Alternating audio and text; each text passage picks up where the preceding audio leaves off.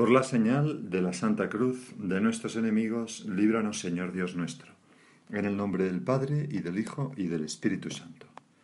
Señor mío y Dios mío, creo firmemente que estás aquí, que me ves, que me oyes. Te adoro con profunda reverencia. Te pido perdón de mis pecados y gracia para hacer con fruto este rato de oración. Madre mía Inmaculada, San José, mi Padre y Señor, Ángel de mi guarda, intercede por mí. Comenzamos este rato de oración.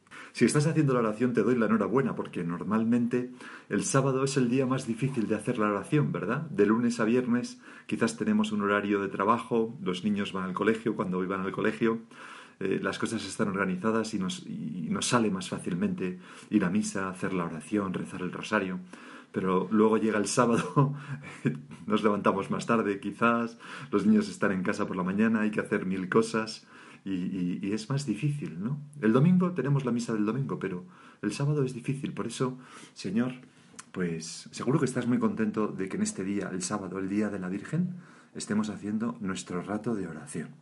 Y vamos a leer el Evangelio de la misa de hoy. Dice así, en aquel tiempo los discípulos de Juan se acercan a Jesús preguntándole. Este Juan es Juan el Bautista, el precursor de nuestro Señor. Pero todavía tenía algunos discípulos que seguían con él y que estaban viendo si se pasaban a Jesús, probablemente, ¿no? Bueno, los discípulos de Juan se acercan a Jesús preguntándole, ¿por qué nosotros y los fariseos ayunamos a menudo y en cambio tus discípulos no ayunan? En el pueblo judío los hombres piadosos y devotos, además de rezar todos los días, también tenían ayunos bastante frecuentes. Eran una manera de rezar con el cuerpo y de pedir al Yahvé pues que protegiera al pueblo judío y que enviara cuanto antes al Mesías. Pero claro, están hablando ya con el Mesías, con nuestro Señor Jesucristo. Y por eso la respuesta, ellos no lo saben, pero no tiene sentido rezar para algo que ya está aquí. Y entonces el Señor, Jesús, les dijo, ¿es que pueden guardar luto los amigos del esposo mientras el esposo está con ellos? Claro, estaba diciendo, yo soy el esposo, yo sois aquel a quien aguardabais, aquel que viene a desposar a su iglesia. Llegarán días en que les arrebatarán al esposo y entonces ayunarán. Quizás aquí, Señor, te estás refiriendo pues a tu pasión y a esos tres días, ¿verdad? Esperando la resurrección. No es que el Señor diga que el ayuno sea algo malo, en absoluto. El ayuno es una cosa buenísima como práctica ascética y como una manera de orar con los sentidos también y orar con nuestro cuerpo. Nos viene muy bien tantas veces hacer ayunos, ¿verdad? Como una manera de pedir al Señor cosas, pero no con ese sentido, porque ya estaba con ellos el esposo, ¿no? Y entonces el Señor da como dos pequeñas comparaciones que, que vienen a significar lo mismo. Dice, nadie echa un remiendo de paño sin remojar a un manto pasado, porque la pieza tira del manto y deja un roto peor. Y después, tampoco se echa vino nuevo en odres viejos, porque revientan los odres, se derrama el vino y los odres se estropean. El vino nuevo se echa en odres nuevos y así las dos cosas se conservan. Vamos a quedarnos un poco con esta última imagen tuya, Señor el vino nuevo se echa en odres nuevos, y así las dos cosas se conservan.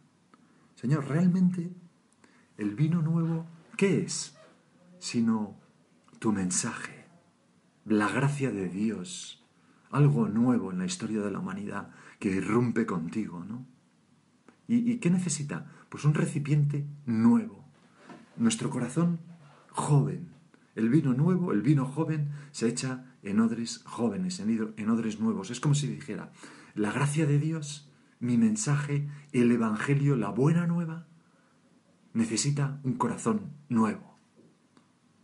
Y esto, a mí, Señor, me habla de conversión, de la necesidad de convertirme cada día para que mi corazón se mantenga como cuando, como cuando era niño, con esa ingenuidad, que no es una ingenuidad porque es una ingenuidad consciente de tantos pecados, mm, ¿verdad? Es una ingenuidad valiente, ¿no? De atreverse a, volver a intentar ser santo, a pesar de las dificultades. Esa conversión que me lleva como, como a, mm, a no desmoralizarme ante mis propios defectos, a luchar una y otra vez sin desanimarme por cada vez ir eliminando esas cosas que me son como pellejos, ¿no?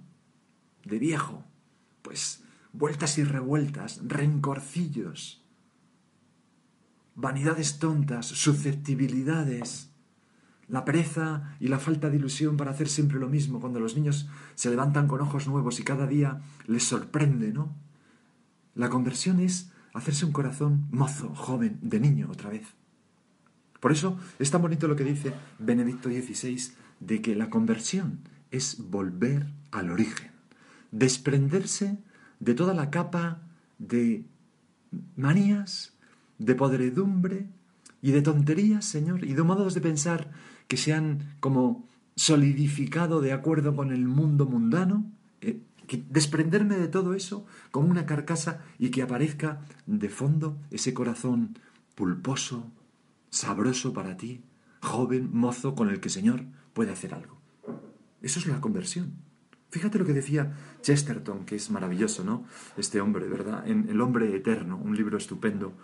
Eh, allí decía, en cierto sentido, las cosas se ven bien cuando se ven por vez primera.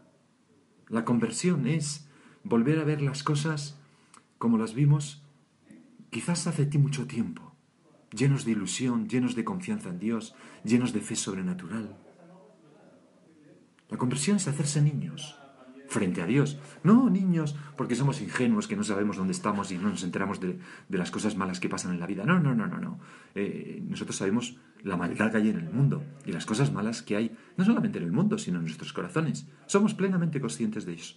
Pero nos arriesgamos, nos atrevemos, tenemos el coraje de volver a confiar y hacernos niños otra vez ante Dios. Eso es la conversión. Por eso San José María escribió en Es Cristo que pasa. Es indispensable, por eso, estar dispuestos a recomenzar, a reencontrar en las nuevas situaciones de nuestra vida pues ahora que soy más mayor y no me puedo mover como antes, ahora que ya he terminado la carrera y ya pues tengo un horario muy apretado, ahora que me han venido el primer hijo y ya pues estoy más trincado de tiempo y oye, no me da tiempo a hacer lo que quería, ahora que me he quedado en el paro, ahora que lo que sea, da igual, he cortado con mi novia. Es indispensable, por eso voy a leerla otra vez, porque si no, estar dispuestos a recomenzar, a reencontrar en las nuevas situaciones de nuestra vida la luz el impulso de la primera conversión. No hay otro camino si hemos de convertirnos de nuevo. Siempre convertirse es volver, Señor, a aquel momento en que te hiciste presente en mi alma, con el bautismo, con la confirmación de una manera especial del Espíritu Santo, aquella primera comunión mía, la primera vez que me confesé con esa ilusión, la, primera vez que me convertí, quizás de años de no practicar. Seguía diciendo eh, en una meditación preciosa de San José María que predicó en 1972, se llama La lógica de Dios. Decía, son unas palabras tan bonitas, Señor, que nos van a ayudar tanto a rezar, fijaros. Decía así, ¿quién es capaz de precisar cómo se toma la primera decisión de entrega? ¿Cuándo nace esa primera ingenuidad? Vuelvo a repetir, esa falta de lógica.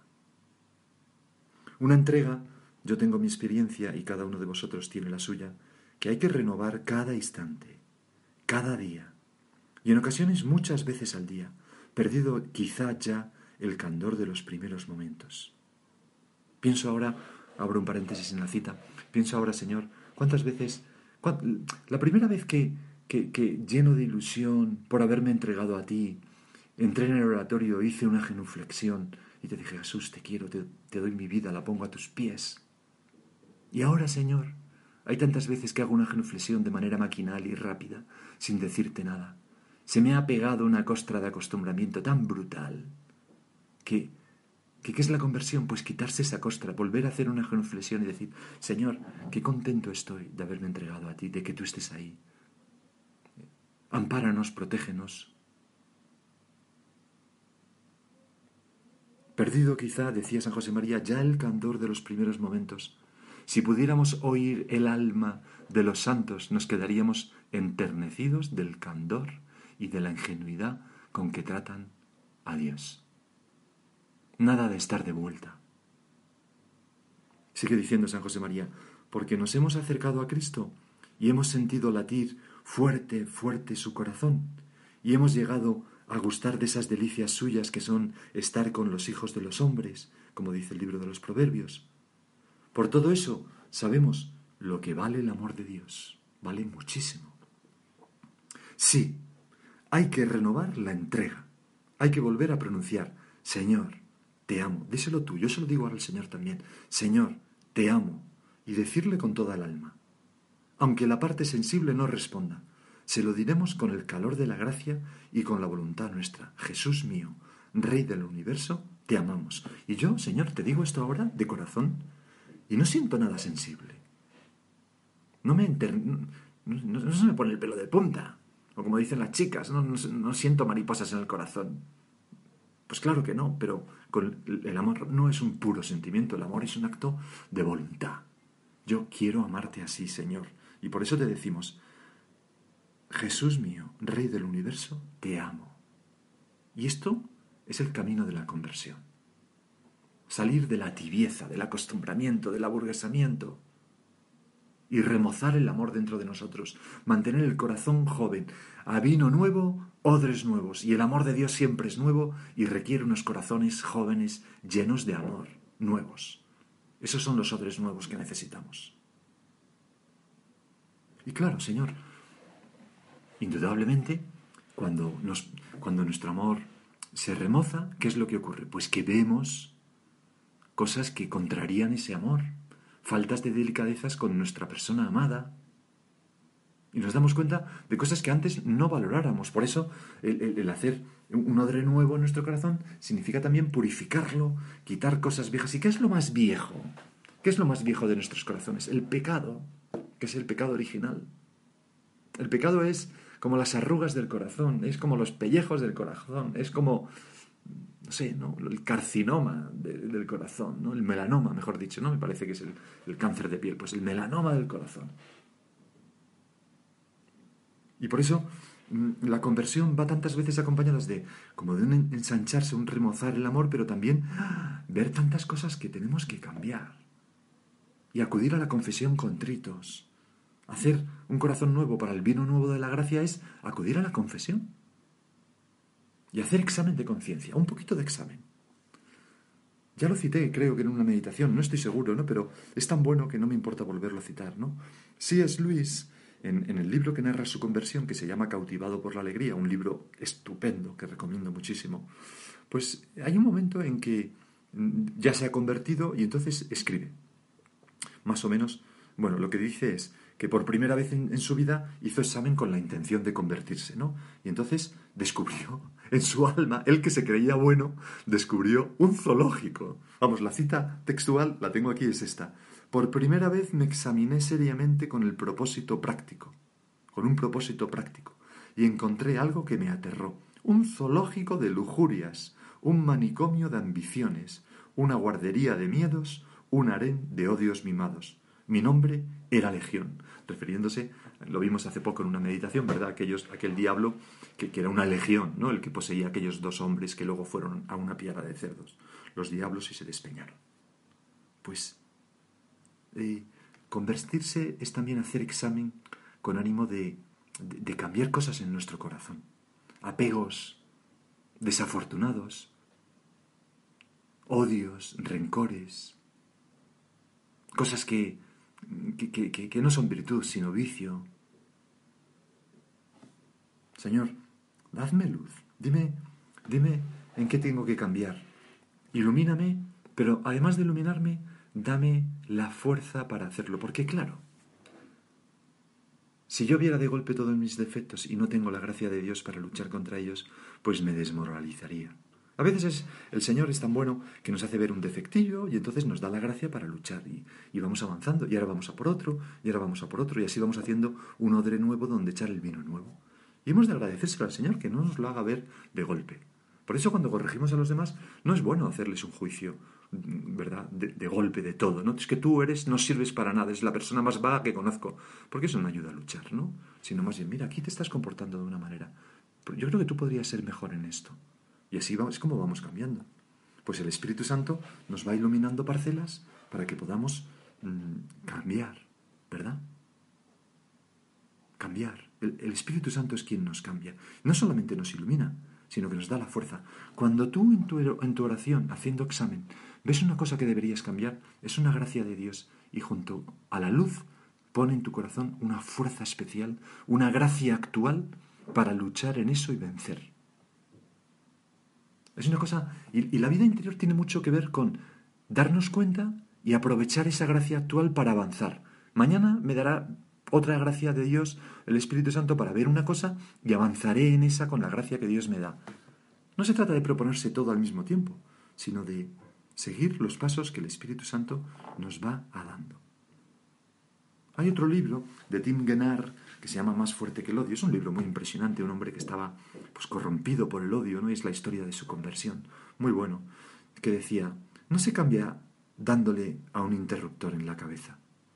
Las viejas costumbres se aferran a uno, fieles a su puesto, como centinelas rebeldes que se negaran a dejar que las buenas resoluciones penetrasen en la fortaleza, a pesar de las órdenes del príncipe. Convertirse es un instante, pero santificarse es toda la vida. Por eso, Señor, te pedimos que nos des como la esperanza, ¿no? Para luchar con, mucha tranquilidad. Con mucha tranquilidad, pero a tu ritmo. Tengo aquí una, anécdota que, que, es conmovedora, ¿no? ocurrió el 16 de febrero de 1932. San José María anota en su diario íntimo lo siguiente. Hace unos días que estoy bastante acatarrado y eso era ocasión para que mi falta de generosidad con mi Dios se manifestara, aflojando en la oración y en las mil pequeñas cosas que un niño, y más un niño burro, puede ofrecer a su Señor cada día.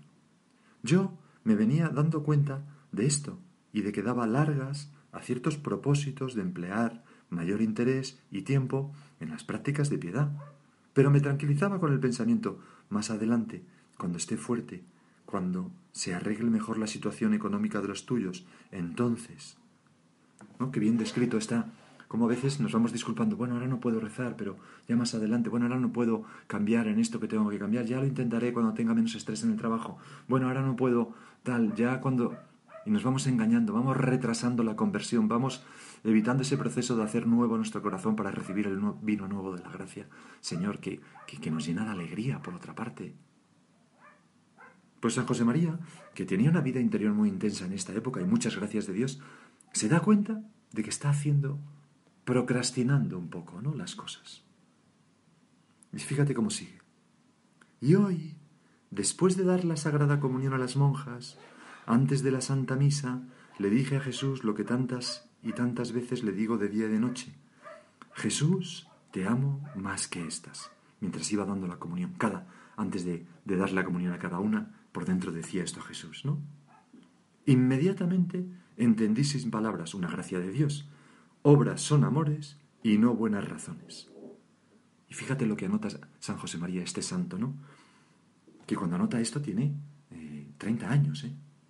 Dice, al momento vi con claridad lo poco generoso que soy, viniendo a mi memoria muchos detalles insospechados a los que no daba importancia, que me hicieron comprender con mucho relieve esa falta de generosidad mía, todo lo que hemos explicado antes. Estaba con catarro el pobre, ¿no? Uno podría pensar, bueno, estaba agobiado con mil penurias económicas, estaba... Bueno, pero Jesús María no se, no se disculpa. Y entonces escribe, porque son sus diarios íntimos, ¿no? Tantas veces tienen forma de oración. Dice, oh Jesús, ayúdame para que tu borrico, así se le llamaba él a sí mismo, sea ampliamente generoso. Obras, obras, Aquella locución divina, obras son amores y no buenas razones, tuvo un impacto tremendo en la vida de San José María, que ya era una persona muy de Dios. Pero don Álvaro del Portillo, que fue su confesor durante muchos años, explicaba que esta locución removió mucho a, a San José María, a nuestro Padre, no porque anduviera aflojando en la oración, sino porque el Señor le pedía más y con esta locución le dio luz para que se diese cuenta de muchos detalles insospechados. Y entonces San José María por hablar de una manera, se puso las pilas. Qué bonito, ¿verdad? Qué alma tan dócil. Pues vamos de nuevo al Evangelio, ¿no? No se echa vino nuevo en odres nuevos, porque entonces se echarán, lo estoy diciendo mal, no se echa vino nuevo en odres viejos, porque entonces se echará a perder el, odre y se derramará el vino. Tenemos que hacer nuestro odre nuevo, limpio, convertirnos interiormente, como San José María. Señor, cada uno de nosotros puede hacer unos minutos de examen. ¿En qué me tengo que convertir, Señor? Seriamente y sin retrasarlo, ¿no? Mira, otra anécdota de febrero del 32, en este caso de María Ignacia García Escobar, una mujer que estaba muy enferma de tuberculosis, muy joven, a punto de fallecer, estaba en el Hospital del Rey, hay una biografía suya preciosa, y escribe, mi vida está tocando a su fin, ¿para cuándo voy a dejar el ser buena? Y era una mujer muy de Dios. Pues Señor, mm, graba en mi corazón como ese deseo de, de hacer nuevo mi corazón para que el vino nuevo de la gracia se derrame más abundantemente ahí y dame luz para aquellas cosas que me tengo que convertir y la gracia para ser capaz de hacerlo. Se lo pedimos a nuestra Madre la Virgen. Ella nunca tuvo que convertirse porque no había defecto en ella, ¿no? Es la Inmaculada, la sin pecado. Pero vamos a pedirle a ella que esté junto a nosotros en este proceso de conversión. Su corazón siempre fue joven, mm, nuevo, pero porque era como una niña, ingenua, buena, sin ningún pecado. Vamos a pedirle que nos ayude a parecer, a asemejar nuestro corazón al suyo con la conversión.